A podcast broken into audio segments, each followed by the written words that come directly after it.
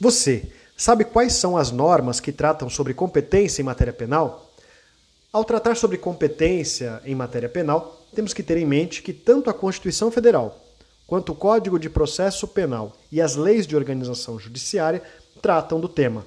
Além disso, é muito importante a gente ter em mente de que essas leis, por vezes, essas normas, por vezes, não são suficientes para dirimir uma situação concreta, porque existem situações concretas que trazem dúvida.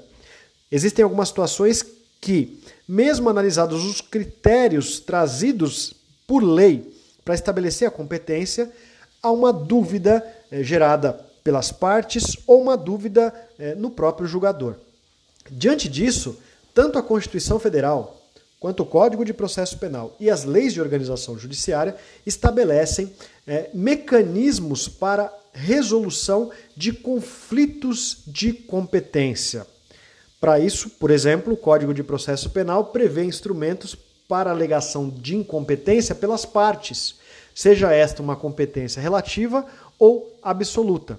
E as leis de organização judiciária estabelecem determinados órgãos internos dentro dos respectivos tribunais para julgar os conflitos de competência que podem ser tanto positivos, quando é, dois órgãos entendem que são então competentes, ou negativos, quando dois órgãos entendem, entendem que não possuem competência.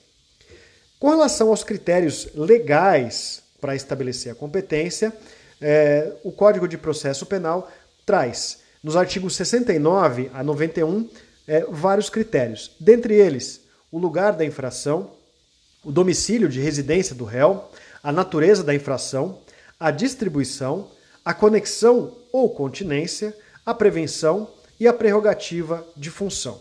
Quanto ao primeiro desses critérios, local do crime, é aquele que leva em consideração então o lugar da infração. E para definir o lugar, o lugar da infração, nós temos três teorias.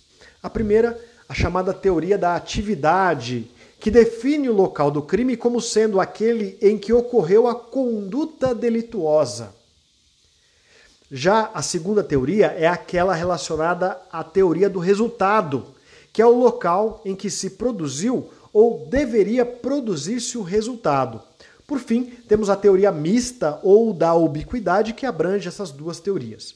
E a pergunta que se faz é: Dentre essas teorias, qual é a adotada no Brasil para definir o local da infração?